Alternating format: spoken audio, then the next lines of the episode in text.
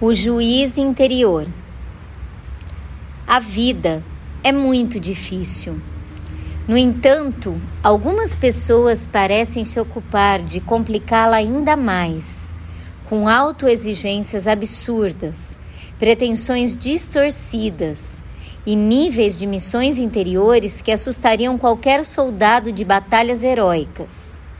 Em certas ocasiões, Carregamos dentro de nós um implacável juiz interior que julga, de forma desmedida, qualquer atitude que tenha preenchido ao máximo nossas próprias expectativas pessoais, avaliando com exagerada severidade nossos próprios desempenhos. Às vezes acreditamos que poderíamos ter feito as coisas de uma maneira melhor. E é verdade. Sempre é possível melhorar. No entanto, fazemos o melhor possível em todos os âmbitos. Nunca vi uma mãe fazer pouco em relação aos filhos, nem um pedreiro fazer a pior construção, nem um artista a obra mais feia, nem um empresário optar pelo menos arriscado, nem uma dona de casa deixar de se esforçar para fazer uma tarefa. Todos nós tentamos, a cada dia, de acordo com nossos recursos, fazer o melhor.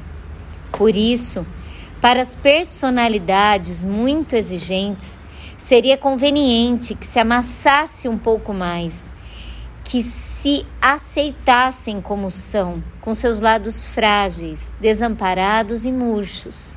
Assim, poderiam também amenizar seus julgamentos a respeito dos outros poderiam olhar de vez em quando o que são capazes de realizar, poderiam amar seus erros, seu cansaço, suas tristezas, suas decepções, permitindo que aflore espontaneamente de seu âmaro tudo aquilo que seja regular, incompleto, desmedido, a meio caminho, fora de lugar e distraído. Porque essas partes menos sólidas também fazem parte daquilo que somos.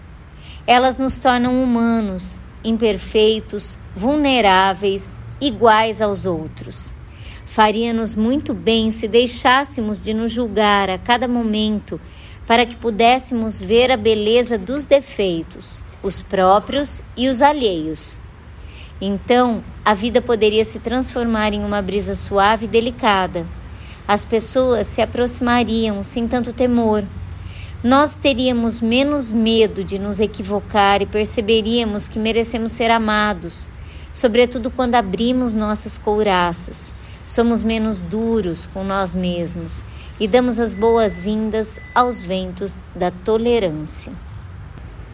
Capítulo 4 do livro Mulheres Visíveis, Mães Invisíveis, de Laura Gutman.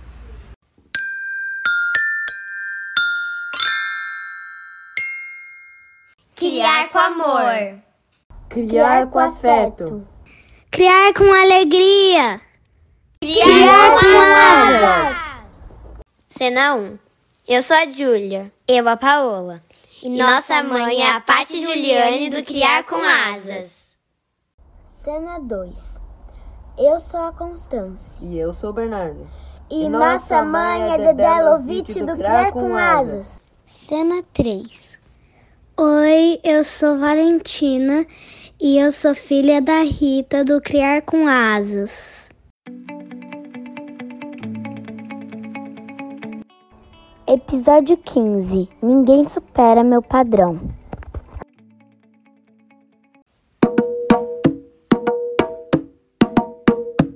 Bloco 1 Padrão é rigidez.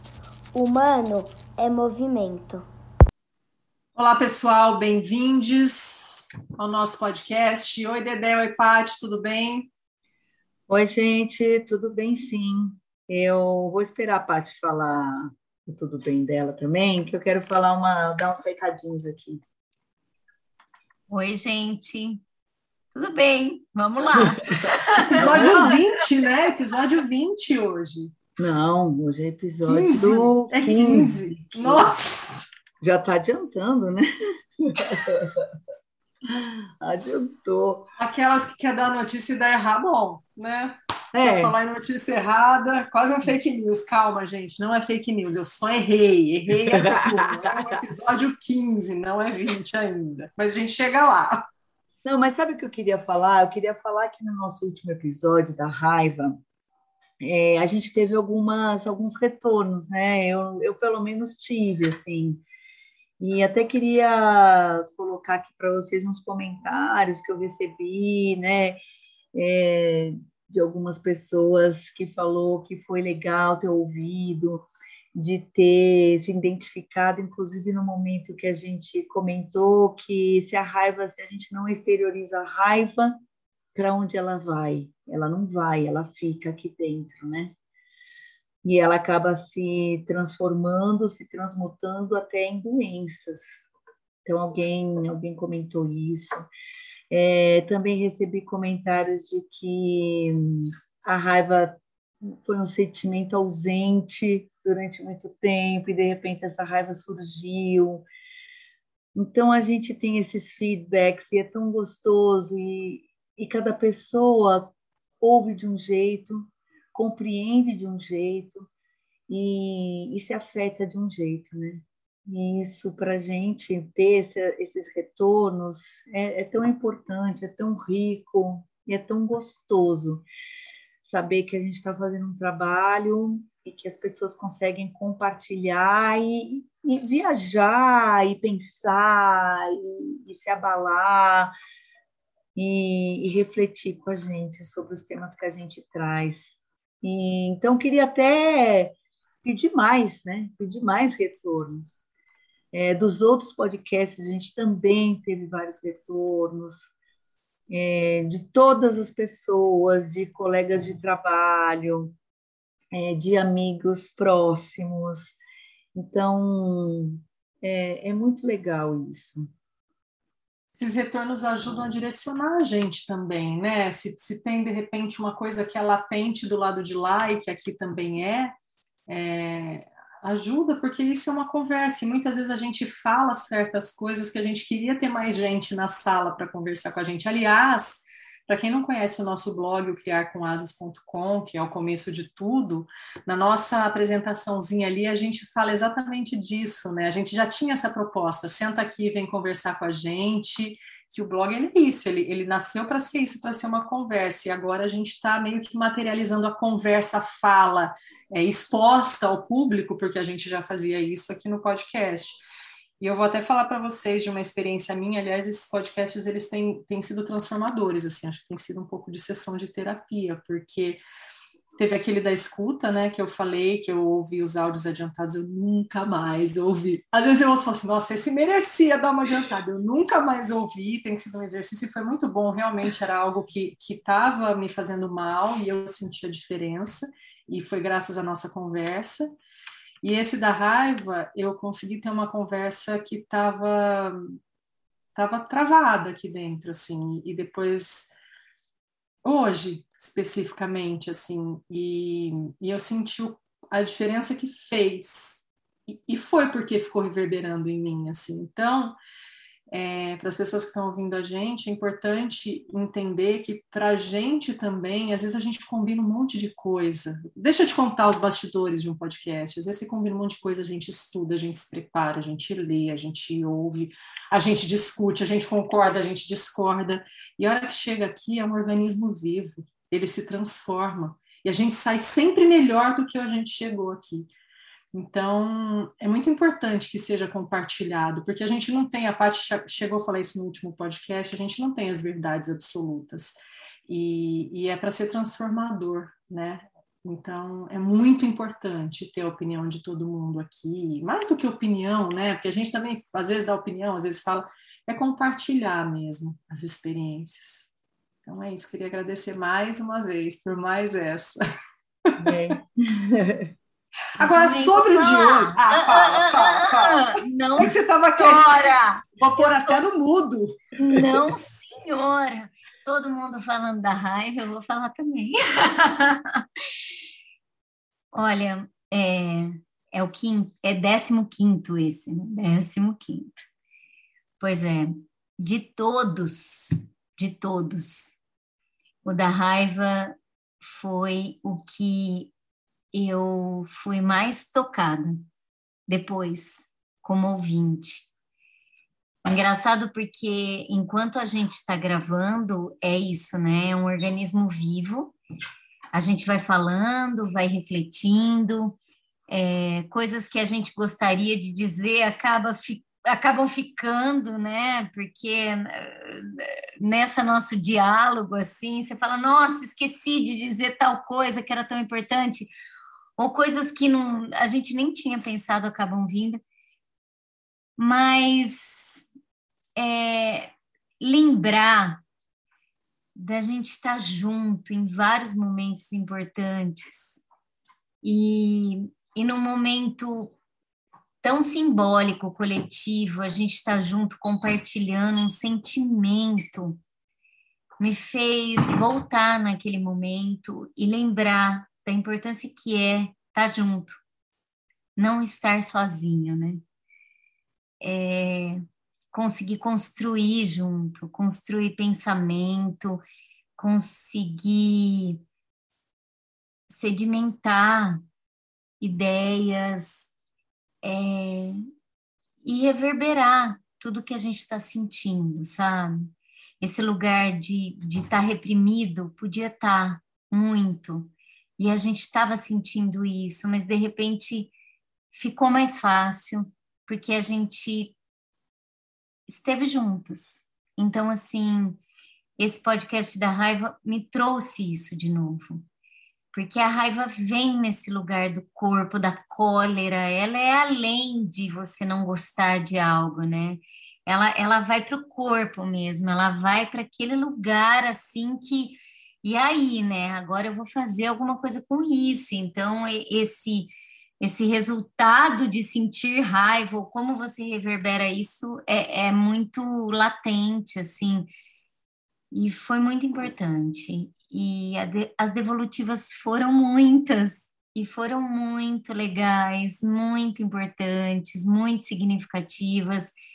É, mulheres dizendo: Nossa, eu adorei sentir raiva com vocês, vem sentir raiva com a gente, né? Esse convite, assim. E então, já que vocês disseram sobre a raiva de novo, puxaram lá atrás, eu queria dizer que eu me emocionei. Eu sempre me emociono quando eu lembro de parcerias ou de estar junto ou de como isso muda e transforma tudo. Mas enfim, vamos lá, vamos seguir. Agora é o 15 quinto. E toca o barco aí, Rita. Vamos lá. Só uma coisa que, foi, que, é importante falar e que foi justamente, acho que a última frase que eu falei no último podcast, que foi honre sua raiva, foi aquilo que eu peguei para mim. E, e, eu deixei ela vir, e foi a partir daí que eu consegui o que eu precisava tanto. Mas vamos lá, porque sobre o nosso podcast de hoje, ninguém supera o meu padrão, eu não trouxe texto de ninguém, eu não fui atrás de ninguém, porque ninguém supera o meu padrão. Então é isso, acabou. Acaba aqui, parou, vamos embora. Boa noite, gente. Valeu. Que bom que você falou isso, Rita. Que bom. Eu sabia, eu sabia que ia dar certo. É, estamos juntas, porque a gente. Sabe por quê, Rita? Porque eu acho que essa história de padrão é tão nossa, de cada um, né? E o que é padrão, afinal de contas? Acho que a gente pode começar por aí. Quando eu penso que ninguém supera meu padrão, é, o meu padrão está lá em cima. Mas o que é lá em cima? O lá em cima para mim pode não ser o lá em cima para você. É, e como a gente não entende aquela coisa assim, cada um faz o seu melhor. Não, a gente não entende isso não. Muitas vezes a gente fala isso, ah, mas ela fez o melhor dela, ele fez o melhor dele, e a gente pensa, ah, que nada, isso aí foi uma porcaria, se isso é o melhor, pelo amor, hein? E aí você, por quê, né? Porque a gente vive numa sociedade de comparações. E a gente não entende essa história de padrão de cada um. Então a gente a gente acaba é, exigindo muito das pessoas, é, exigindo muito da gente também. Então a gente quer deixar o nosso padrão lá em cima. Mas eu não sei, é, é, quando eu falo padrão, o meu padrão, eu penso isso, as coisas que eu faço, do meu ponto de vista, são bem feitas. E ninguém faz melhor que eu. Claro que tem algumas coisas que eu sei que tem, né? Que algumas pessoas fazem melhor que eu, mas a maioria das coisas não, eu que faço melhor mesmo. E a gente entra nessa. O que que, não sei, vocês acham a mesma coisa, essa história de padrão? Não sei se eu consegui me fazer assim é, eu claro. acho que o padrão ele passa muito por isso, né? Pelas experiências individuais de cada um. Então basta, talvez se eu perguntar aqui para vocês, o que, que você, qual é a última coisa que você faz antes de deitar? O que, que você toma antes de dormir? Você toma alguma coisa à noite? Uma vai falar que toma um chá, uma vai falar que toma um chocolate quente, uma vai... Isso é eu posso falar assim, nossa, você toma um suco de laranja, sei lá. Eu trabalhei com uma pessoa que tomava café. Eu, se eu tomar café depois das seis da tarde, não sei se muito sugestionada por um médico que uma vez me falou isso, mas eu realmente, o café ele tem um efeito muito forte em mim, eu não vou dormir. Tem gente que toma. Eu posso falar que ela está errada e que eu estou certa? Eu não posso. Então, acho que o padrão, estou dando um exemplo muito simples e cotidiano, mas eu acho que o padrão passa muito por isso, pelas experiências. Se na minha família, minha família inteira se reunir em volta da mesa antes de dormir para tomar um café, o padrão para mim é esse. E aí vai para todas as questões, né? É, eu muitas vezes eu tenho, mas aí a gente entra talvez num outro tema que é a famosa, né, síndrome da impostora, que também já estou tô, meio cansada disso, mas que é uma coisa que a gente tem, né, de achar que eu poderia ter feito melhor, porque eu acho que a gente joga, eu tenho essa mania de jogar o padrão também para mim. Porque assim, se eu espero do outro melhor, eu tenho que fazer o melhor também. Né? E isso também, essa cobrança que a gente tem da gente mesmo, também tem a ver com os padrões do universo onde a gente foi criado. Você foi uma pessoa que foi cobrada para ser, para fazer sempre melhor quando você era uma criança? Você sempre foi elogiada quando você era uma criança, então você acha que o teu é melhor e não tem conversa? E não tem certo ou errado, porque quando a gente vai para o grupo, para o coletivo, quando a gente sai do nosso núcleo inicial e vai para fora e começa na escola, né, nos amigos que a gente tem, estou falando de uma criança, você tem que botar para jogo aquilo que você tem, aquilo que você sabe. Você tem que ir se adaptando. A gente falou um pouco de adaptação, né? De, de, de é, que que você falou, Dedé? Que você, é, padrões, não é padrões sociais, é, acordos sociais, é, pactos, pactos sociais, pactos sociais. Então, você vai, mas assim, às vezes eu não dou conta de chegar onde você vai. Realmente tem coisa que você vai fazer melhor que eu e eu não vou fazer. O problema é que está todo mundo se cobrando para fazer tudo e no padrão de todo mundo. Ferrou, é impossível fazer. O que você acha, Paty? Eu acho que eles são individuais mesmo, cada um tem as suas experiências, mas o que talvez a gente possa afirmar é que eles são praticamente inalcançáveis, inatingíveis, do jeito que a gente coloca, né? A gente exige muito. Então, eu acho que a gente vive numa sociedade competitiva. E quando a gente fala de crianças e a gente vamos trazer para a escola, a questão é essa, né? Quando a gente estimula a competição, competitividade. Então, qual é o padrão a ser atingido? É, como você alcança isso? E, de novo, a gente vai para frustra frustrações, a gente vai é, lidar com autoestima, tem muita coisa aí. Tem muita coisa complexa quando você coloca um padrão muito alto, ou o que é alto, né? É o inatingível, porque você exige demais.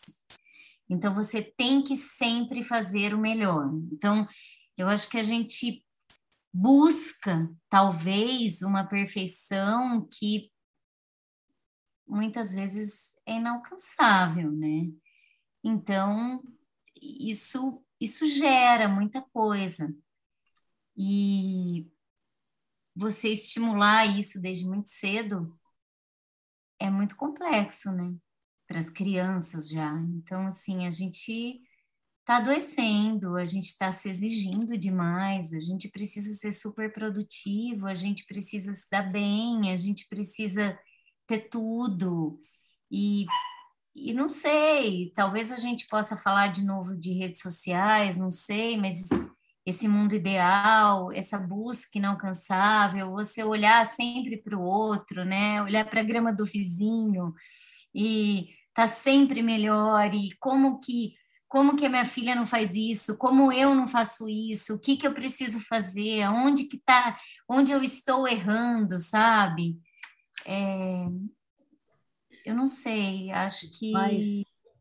Eu, eu acho que, que vai um pouco além disso e a gente entra, a gente entra num campo mórbido, que é essa questão do padrão de cada um. E a gente vai entrar numa coisa que é autoestima. E é, a partir do momento que a gente entra na autoestima, a gente tem que falar também de arrogância.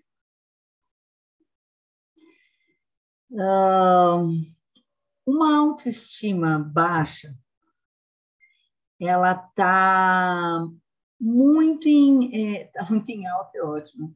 Tá assim é, muito na moda, né? Ah, porque a pessoa está com baixa autoestima, é, não, não tá legal, tal. Mas eu acho que tem tanta autoestima exacerbada, sabe? Na, que chega na arrogância de você não enxergar o outro, de você não não se sensibilizar com a dor do outro ou com a vivência do outro, não só a dor, mas você chega num nível de padrão próprio que você não considera mais nada. Muitas vezes nem a gente mesma. Quando você cobra de você mesma, nem você então, mesma, você é... se atropela. Não, mas é em outro lugar que eu tô. Em outro lugar. Então não eu cheguei. Tô... Eu estou num lugar cheguei. onde você, onde você é o padrão. E a partir do momento que você é o padrão, eu não sei se vocês perceberam, mas tem um chefe de Estado num país distante, que eu não, nem sei o nome desse país, mas esse chefe de Estado, ele é, se considera além do bem, do mal, do alto, do baixo, do longe, do perto, e, e para ele, ele é o padrão. Você está querendo voltar no episódio da raiva de novo, né? É, estou provocando. Deus. Tô provocando a raiva. Mas, mas eu não sei que não tem. Então, mas então esse exemplo é ótimo porque eu ia provocar você aqui, ó. Também não é um mecanismo de defesa para a pessoa Total. que não tem essa autoestima e aí ela vai que eu sou melhor que tudo, porque muitas vezes eu me pego fazendo isso. É, é, mais fácil eu dizer que o seu está errado do que eu aprender com você algo que Isso. eu posso fazer melhor. Isso é, não é nem é, não é nem você não ter essa autoestima. Eu acho que entra nisso aí, Rita. Eu acho que entra no mais fácil e entra numa coisa chamada preguiça. É, você estabelece um padrão que é seu e que para você é a perfeição e que e, e se sair desse padrão, não que seja melhor ou pior, não é nem isso. Pode ser melhor, pode ser pior, mas o problema é que saiu do seu padrão. Saiu, você não consegue enxergar, admitir, é, compartilhar, entender, é, processar uma coisa diferente disso. Então, é, acho que a gente está num movimento é, muito, muito é, próximo a esse, a esse padrão, onde cada um, né, se, muitas pessoas acabam se identificando com esse mesmo padrão e entram todos nessa arrogância preguiçosa. Dé, me traz muito as palavras rigidez e movimento, Isso. essa sua fala. Acho que a gente entra num, num movimento é, que é isso, é rígido, é estático, e a vida não é assim. A gente não deve ser assim, a gente é móvel, a gente é finito, a gente é, é cheio de, de, de de falhas humanas. A gente é humano e o humano é, é, movimento. A gente precisa se mobilizar, a gente precisa caminhar, refletir, avançar e de repente entra nessa rigidez. Então, assim, a fala de vocês me levou muito para isso. Uma imagem absoluta de movimento e de rigidez. Isso é muito triste, né?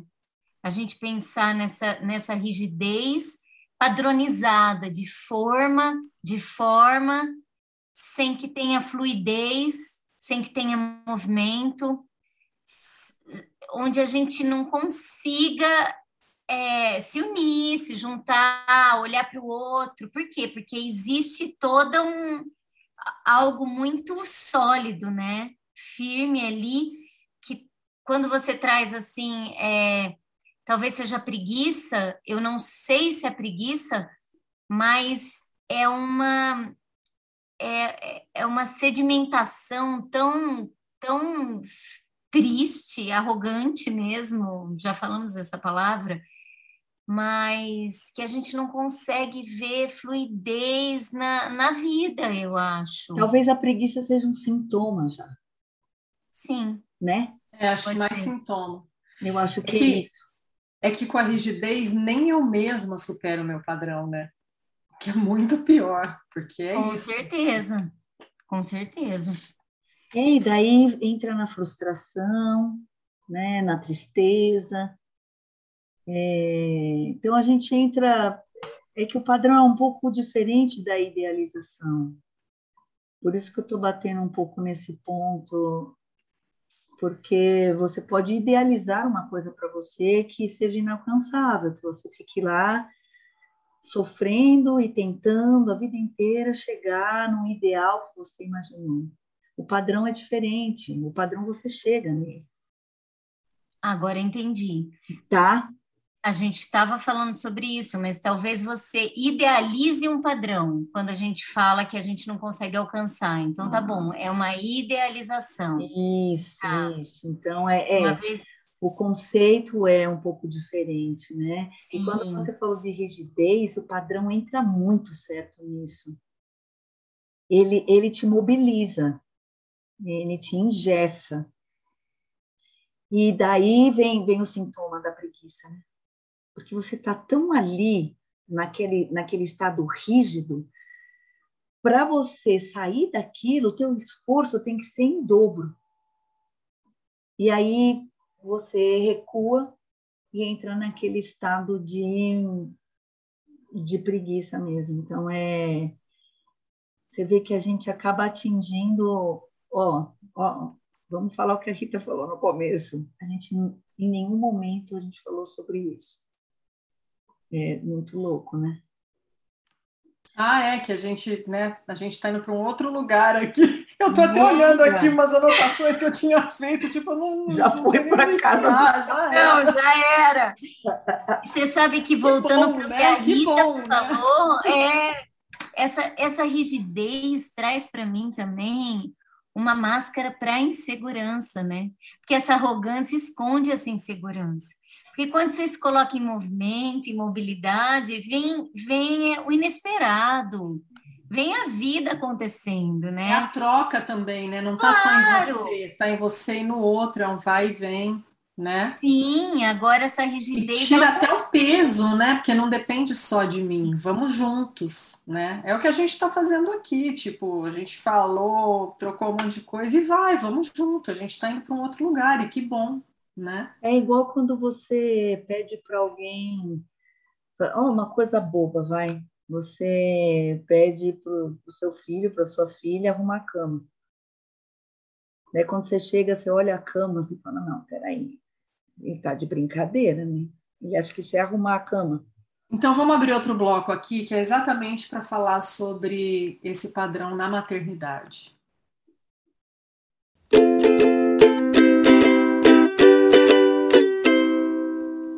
Hora do jabá. Se você gosta do nosso conteúdo, pense em nos apoiar com qualquer valor mensal e colabore com a mídia independente. Estamos no catarse.me barra criar com asas. Visite também nosso blog, criarcomasas.com.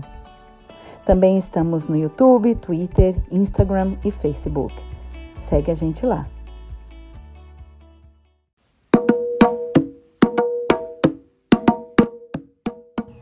Bloco 2. O padrão na maternidade é.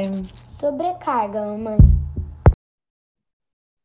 Então, daí, você olha para aquela cama e você fala: peraí, amigo, você acha que você arrumou a cama aqui? Né?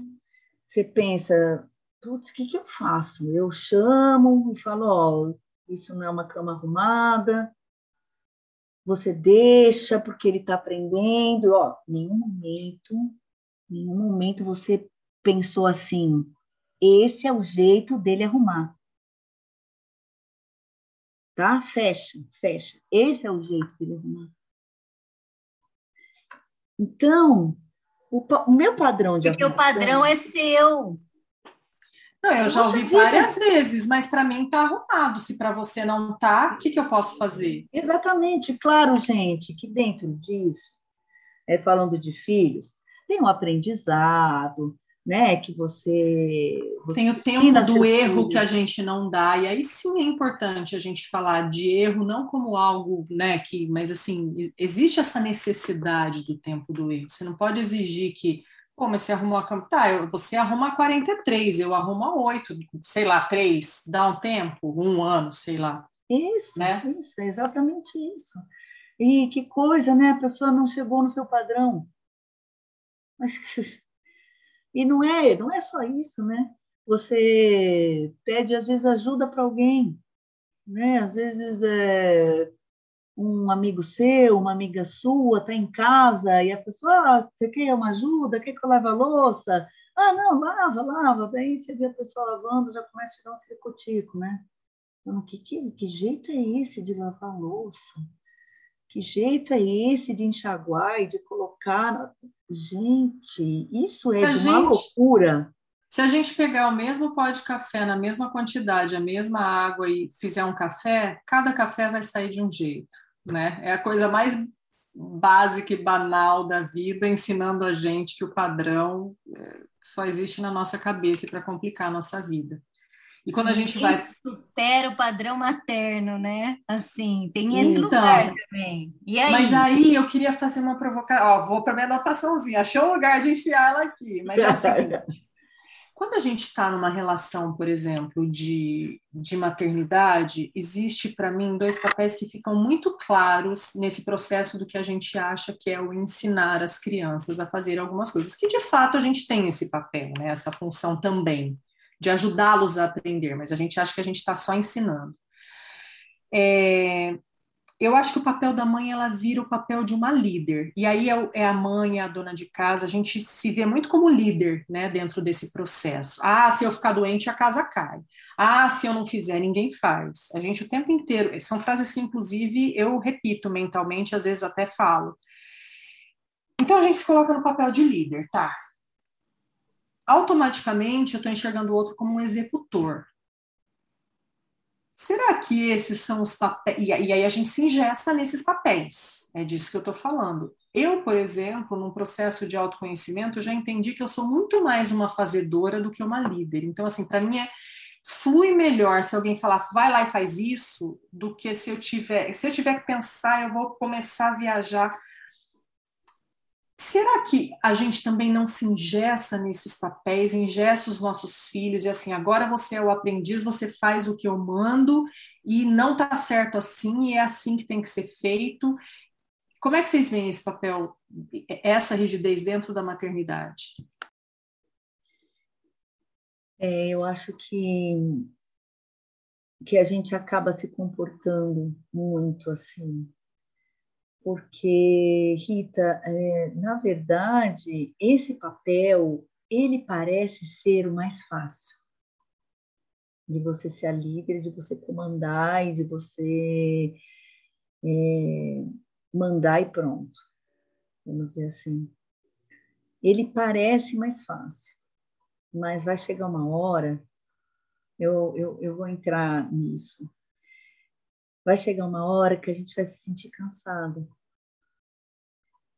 Vai chegar uma hora que a gente vai se sentir esgotada. É... E o que, que a gente fez com a gente mesmo? A gente colocou uma sobrecarga na nossa vida. Por quê? Porque ninguém supera o nosso padrão. Então, se eu vou dar banho no meu bebê, no meu filho, eu até deixo outra pessoa dar banho, mas no outro dia eu vou dar um banho duplo, porque a pessoa não fez certo. É... Pode pentear o cabelo da minha filha? Paciente você que esperou até o outro dia, hein? Pois é, então, tem essa. Né? Às vezes a gente, não, daqui Na você hora. não sabe fazer, eu vou fazer aqui, vem cá, e é isso. Quando você percebe, você está fazendo tudo, você está fazendo tudo sozinho.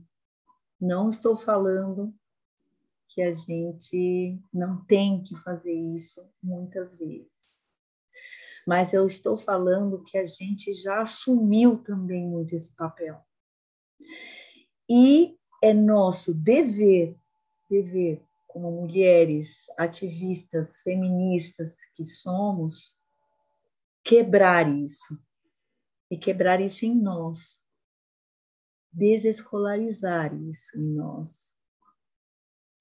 Porque nós não somos as únicas capazes de fazer isso. Algumas coisas, sim, somos as únicas, mas a gente tem que saber o que é o nosso papel único e exclusivo e o que não é. Porque essa sobrecarga está acabando com a gente. Assim, literalmente. Né? Estamos, mais uma vez, estamos adoecendo, nosso corpo começa a gritar, mas a gente começa a abafar esse grito, e esse grito abafado né? Fica lá dentro, fica, fica forçando, parece, sabe? Eu, eu, sinto que parece uma, uma, uma bexiga, e eu falo isso porque eu tenho aflição de bexiga, eu tenho medo mesmo. Uma bexiga, aquelas que ficam bem cheias, olha, só de falar, me arrepio, que fica bem cheia, que ela fica fininha, assim, fininha. E daí você fica olhando para ela e você fala, ai, ela vai estourar, ela vai estourar, mas ela não pode estourar, né? ela não pode estourar e você fica. Você, toca na bexiga bem devagarzinho, você não quer apertar, porque senão ela vai estourar, e é assim que a gente faz com a gente. Então a gente deixa aquele grito ali dentro da bexiga que já está com aquela camada fininha para não para não explodir, porque a gente não pode, né? Porque a gente não pode nem isso. A gente não pode cair. Porque quem que vai superar nosso padrão aí? Quem que vai chegar no nosso padrão? Começa daí. Mas sabe que de uns anos para cá eu venho me, me fazendo uma pergunta, né? Se eu morrer hoje, o que acontece? Ué, todo mundo continua vivendo. Mas eu ia te falar isso, eu acho que a maternidade ela tá tão ligada com essa coisa do padrão que o maior medo que a gente tem, eu nunca tive medo da morte, até eu ter uma filha. Eu me pelo, sempre. Porque a gente acha que ninguém vai superar, mas aposto que isso aumentou. depois que você teve seus filhos. Que a gente Sim. tem, não é que a gente acha, não, a gente tem certeza. É óbvio que ninguém substitui uma mãe assim, né? A gente tem a Dedé aqui, né, que, que já passou, já perdeu a mãe, a gente sabe que ninguém supera uma mãe. Mas é o que você falou, você tá aí, tá seguindo, tá, sabe, tá, é, o papel dela tá lá, né, ela é a sua mãe, vai ser sempre, mas assim, é, você não deixou de comer, nem sua irmã, nem seus filhos, tudo bem, vocês já eram adultos, mas enfim, né? Ninguém deixou de existir por isso, né? Então, mas tem uma coisa assim que me pega muito, que eu tenho pensado muito nisso, assim, da questão dos tempos internos e os tempos externos e de como a gente não para. De novo, nós vamos cair na escuta, né, na troca, mas quando a gente cobra de uma criança que ela arrume a cama com a perfeição que a gente acha que deveria ser, ou quando a gente cobra que ela fique pronta na hora que a gente quer que ela fique, porque a gente tem um horário e está atrasado, ou quando a gente cobra que ela não derrube a comida na mesa, porque quem vai ter que limpar depois é você, ou se ela limpar, ela não vai limpar bem, é porque a gente não está é, não parou para pensar que o tempo dela e que o, o tempo interno mesmo, não estou nem falando da diferença de idade, naquele momento é outro. É como quando você está num dia mais é, você está num dia mais triste, num dia mais lento, num dia mais. e alguém chega te cobrando alguma coisa que você fala: Nossa, caiu uma bomba na minha cabeça, eu não vi nem de onde viu, de onde veio. Ou quando a gente vai com essa bomba em cima de uma pessoa que você chega e você vê que você chegou atacando aquela pessoa que parece um leão que acabou de chegar na frente de uma presa e a pessoa não sabe nem o que fazer com as informações que você passou. Então, é, e de novo, porque a gente está sempre preso aos padrões, né? Sejam os padrões dos modelos que a gente quer, quer atingir, né, daquilo que a gente quer, seja as frustrações que a gente não quer lidar com elas, ou seja, é, a necessidade que a gente tem de simplesmente que nada saia do lugar de acordo com o que a gente planejou. Né? Então, são vários padrões. É o padrão que eu coloco em mim, é o padrão que eu coloco no outro, é o padrão que eu coloco no mundo, e, de novo, né, estamos em movimento. Então, eu acho que dentro da maternidade, uma coisa que a gente tem que ficar muito atenta é isso, assim. Sem falar que a gente quer que os nossos filhos, né, sejam aqueles filhos que a gente sonhou, né, quando a gente pensou, ah, você é mãe, a barriga, coisa linda. A gente tem essas expectativas. Ah, mas nessa idade minha amiga falou que a filha dela já arruma a cama dela com perfeição aqui. E que bom, né? Parabéns! Porque a gente se cobra.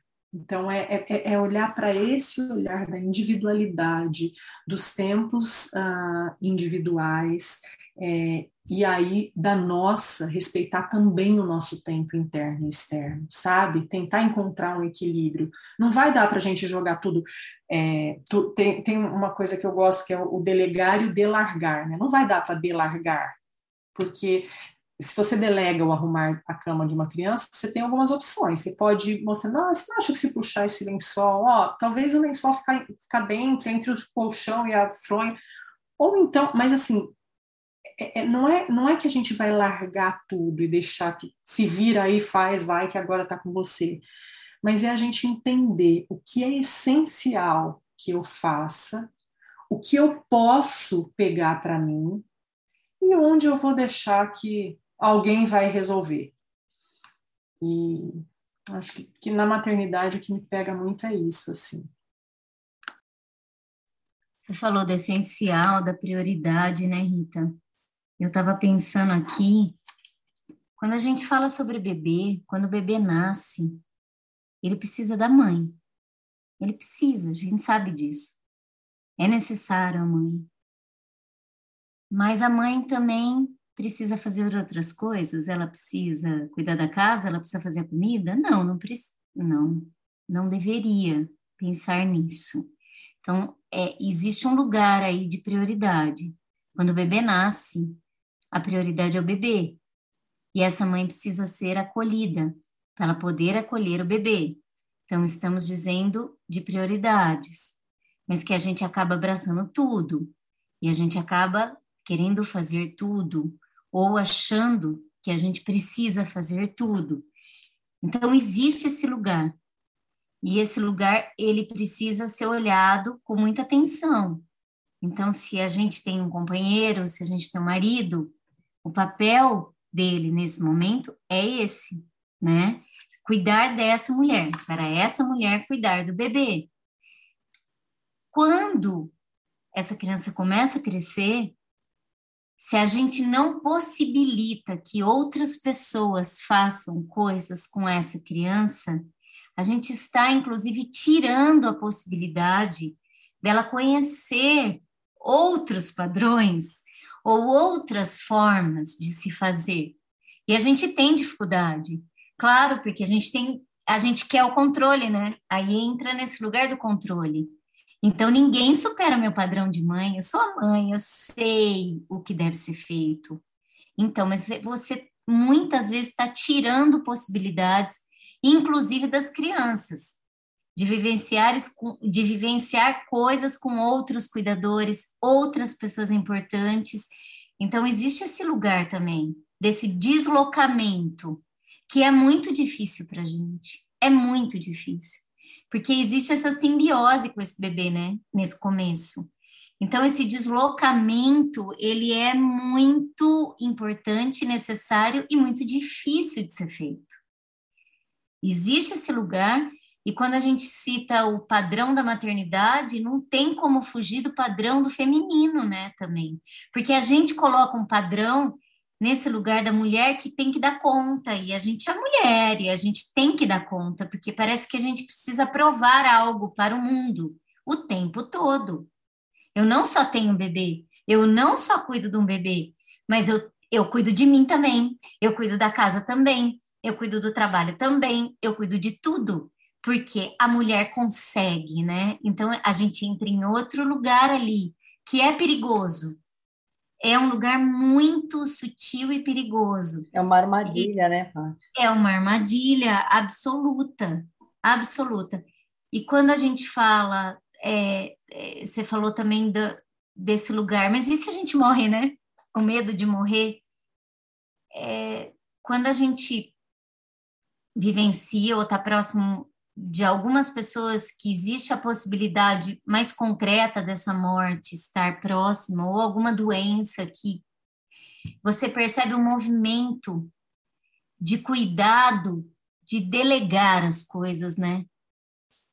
É, é, muito louco isso, porque você vai olhando e você vai vendo esse movimento assim. Eu não sou tão necessária assim. Como é difícil reconhecer isso. É, é, são movimentos, né? É claro que ninguém, é, é, é, claro, é insubstituível, como você falou, mas a vida continua. Todo mundo vai continuar aí. E aí, o que, que vai acontecer? Então, existe esse, de novo, deslocamento, né? De você conseguir olhar para o outro e falar, apesar dele não fazer como eu faço, ele vai fazer. Ou outros vão fazer mas é muito difícil, né? A gente entra nesse eu, nesse ego, talvez, nessa arrogância de ninguém me superar, né? Então pode ser até melhor. A gente não deixa de reconhecer isso. Tem quem faça bem melhor, mas não faz, não faz como eu.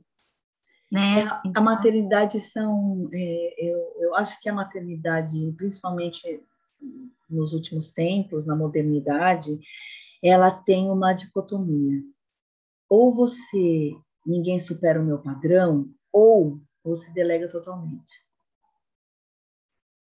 Então, é, e eu entendo, sabia? Sabe que nesse, nesse exato segundo me veio esse pensamento. Porque se você tem que delegar, é difícil você ser essa mãe é, presente. Então, você tem que delegar. Bom, já que eu vou delegar, deixa eu delegar de vez, porque não dá para ficar no meio do caminho. Porque ser mãe é um, uma coisa tão intensa, tão intensa. É, tantas coisas estão passando aqui dentro da minha cabeça, não sei se vou conseguir. falar tudo que estou pensando, porque é, quando você entra nessa armadilha, Paty, de que você consegue cuidar de tudo, na verdade você está se enganando, porque você não consegue cuidar de tudo, você delega algumas coisas. E Com certeza. A sociedade moderna, ela fala para você que está tudo bem você delegar o seu filho. Que está tudo certo, que é super normal você delegar o seu filho. E então, já que eu tenho que delegar, eu não posso me apegar, porque aquilo já está doendo muito em mim.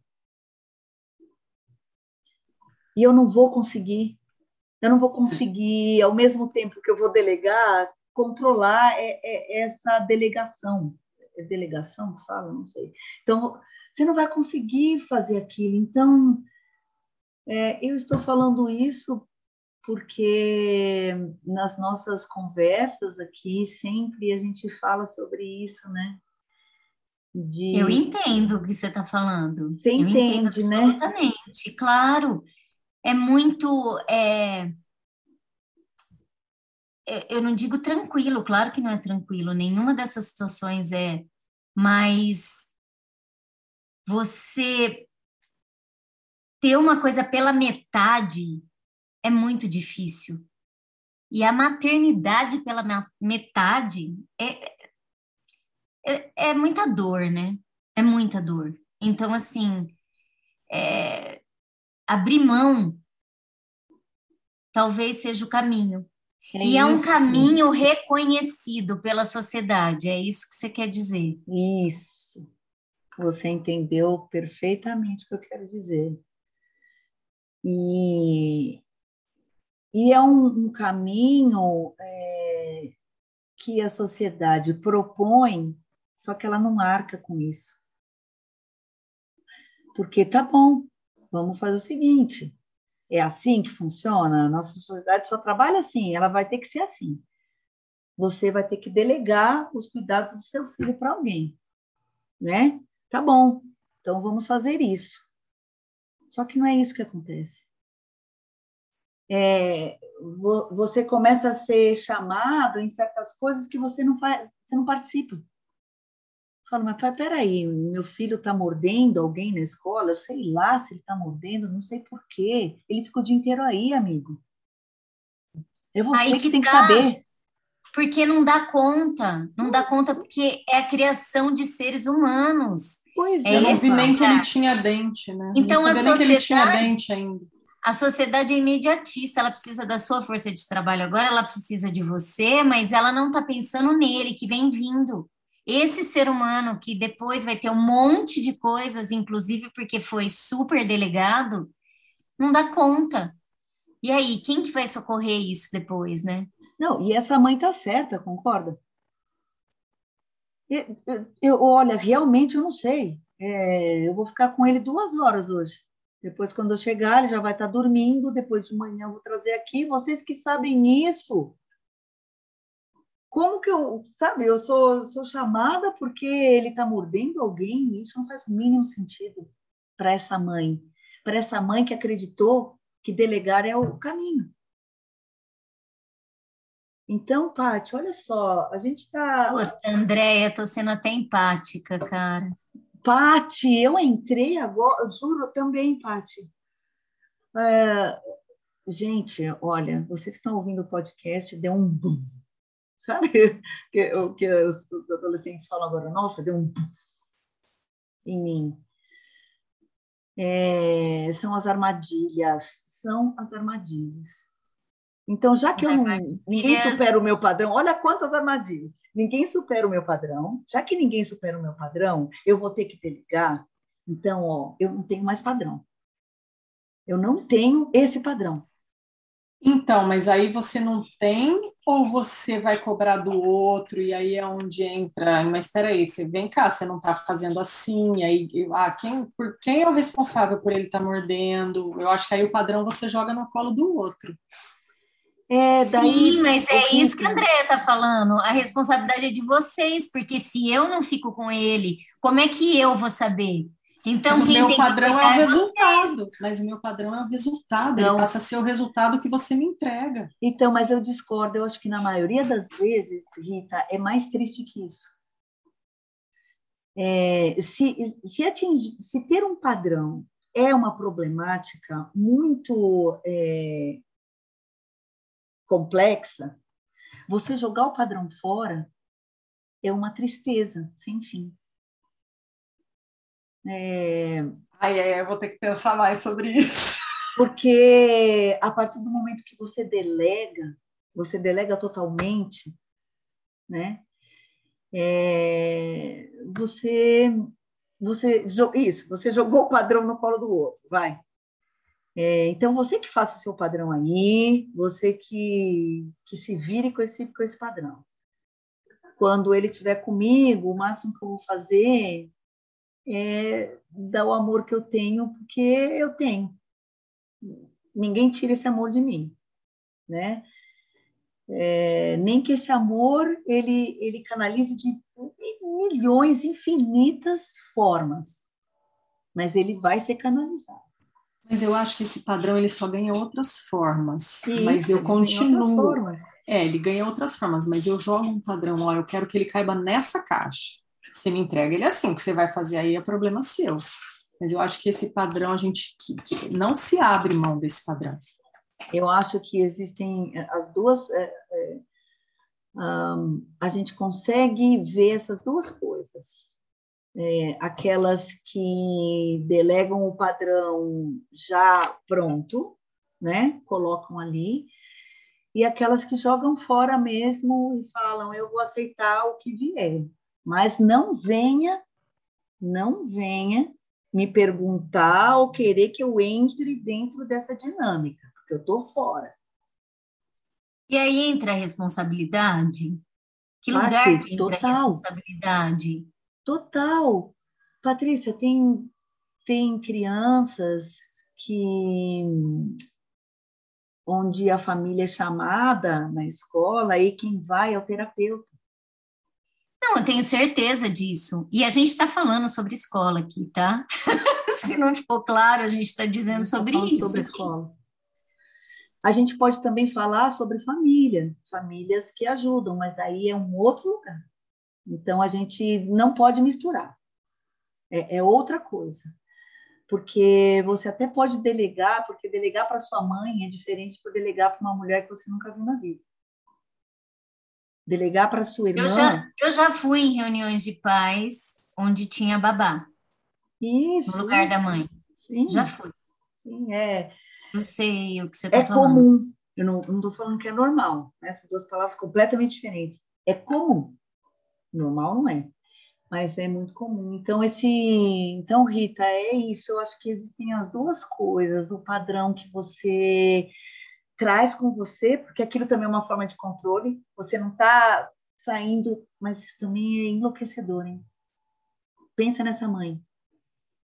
Pensa nessa mãe que entrega esse padrão, só que ela, no fundo, ela sabe que esse padrão, não, eles não vão chegar. E aí ela fica nessa luta, né? É, são tantas armadilhas para as mulheres, né? Para nós mulheres, são tantas e tantas. E mais uma vez a gente está falando aqui do nosso do nosso lugar de fala, né? Todo mundo que já ouve o podcast já nos conhece. É, e, e a gente Sim. tem plena consciência, não sei se é essa palavra, mas a gente sabe ah, como tantas e tantas outras mulheres, principalmente aqui no nosso país, hum, delegam, sabe para quem? Para Deus. Fique aí e que Deus te olhe. É, não é confortável, não é confortante, não é. Para uma mãe, nem Deus conforta. É, então, que padrão, né? Que padrão é esse? O padrão de ser mãe sobrecarrega, jogaram para a gente essa armadilha, a gente caiu, e parece que quanto mais a gente se debate, mais a armadilha aperta. Mais ela, ela aperta, mais ela pega a gente, mais a gente cai, mais a gente afunda. E são mulheres, e são. E, gente, são só mulheres nesse lugar. As mulheres que cuidam, então você delega para outra mulher. Essa mulher delegou para outra mulher. Mães assim, delegando para mães que delegam para outras mães. E vai, e vai, e vai. É, é isso. Eu acho que a gente, se a gente continuar a nossa conversa, a gente vai ficar repetindo a mesma coisa, de verdade. Então, eu vou aproveitar para dar minha dica, que ela tem muito a ver com muito disso. Como eu falei, tem muita coisa que eu preciso absorver aí dessa última parte, vou ter que ouvir e reouvir algumas vezes. eu entendo, assim, tem vários lugares que, que, que a gente vê que é visível, né? Que basta a gente olhar, enfim. É, mas a, a, a dica que eu tinha pensado para trazer para cá é uma tirinha que ficou muito famosa há alguns anos, que é sobre a sobrecarga mental, que é de uma artista francesa chamada Emma. A gente vai colocar aqui nos, nos detalhes o link para quem quiser acessar. Ele foi traduzido para o português e para várias línguas e que é uma chamada mesmo, dessa vez, é, eu já indiquei para muita gente essa, essa tirinha, mas com uma outra pegada, assim, de, de falar, olha, sobre a nossa sobrecarga tal. É, não é sobrecarga mental, é sobrecarga de tudo, na verdade. Mas é para chamar a nossa atenção para isso, assim, sabe? É, se a gente já está tão sobrecarregada, para que se cobrar mais? Então, é, é para chegar nesse lugar. E o outro que veio no meio da nossa conversa que é esse esse livro A Parte que Falta, do, eu não, na verdade, eu não sei se é do da Shel Silverstein, mas é um livro que eu ganhei de uma amiga muito querida, e é sobre essa coisa da gente perseguir, sabe? Tá completo, tá direito, tá bem feito, tá certinho, tá dentro dos padrões. E aí, claro que tem uma virada quando chega lá no final, é, a parte que falta não era o que ia deixar tudo perfeitinho, porque a perfeição não existe.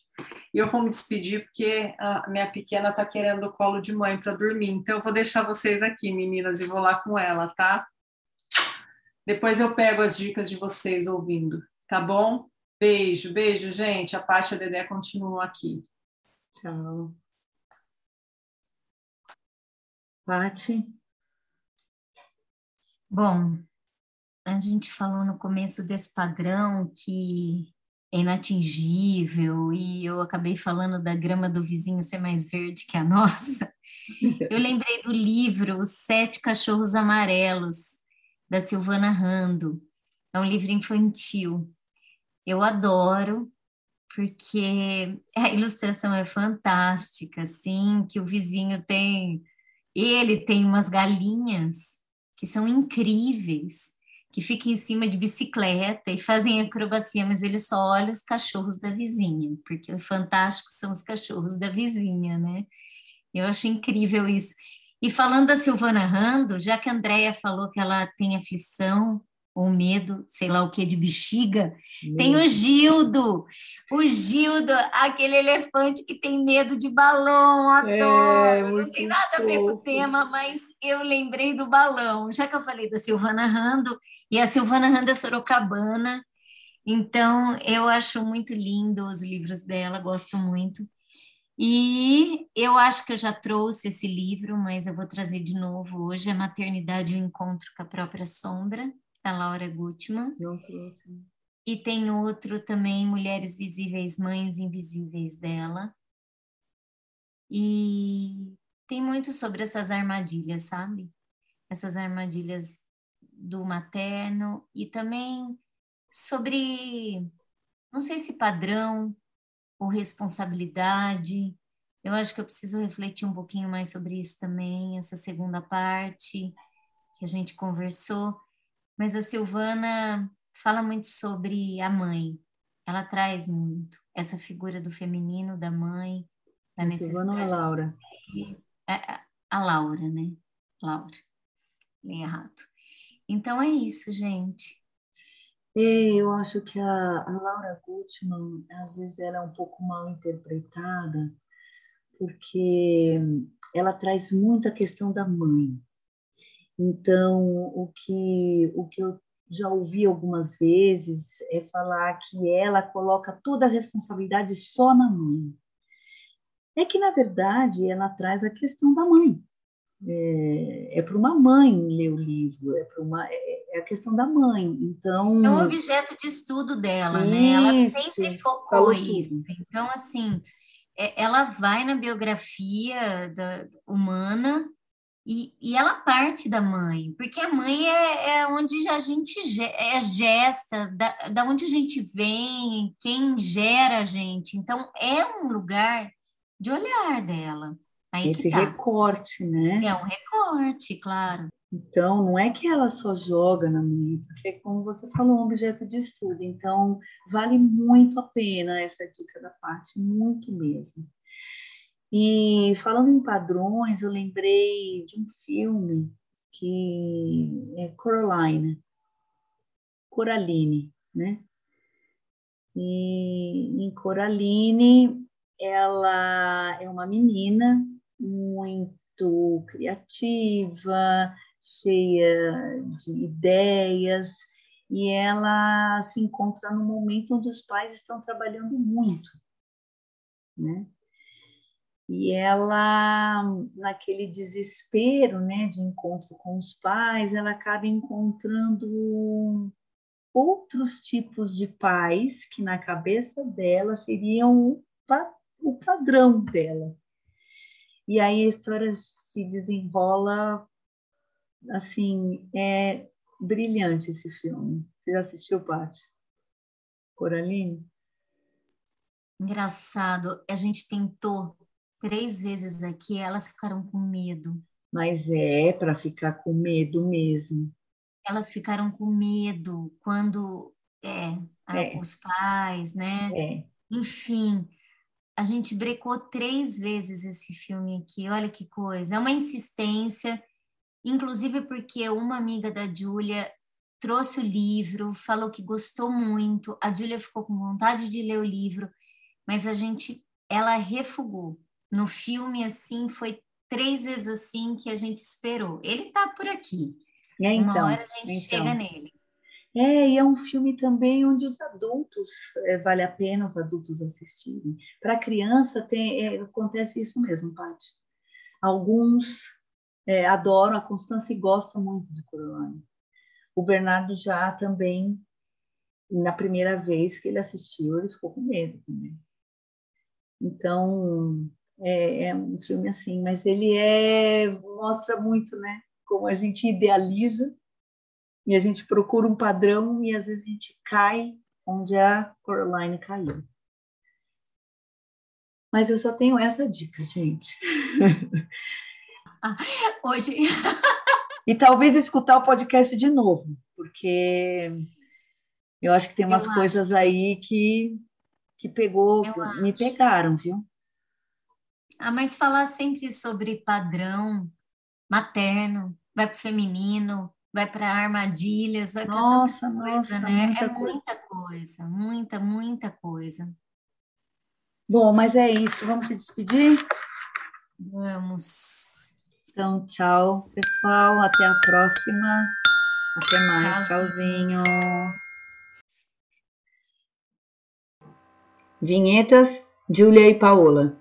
Vozes da introdução: Bernardo, Constance, Júlia, Paola e Valentina.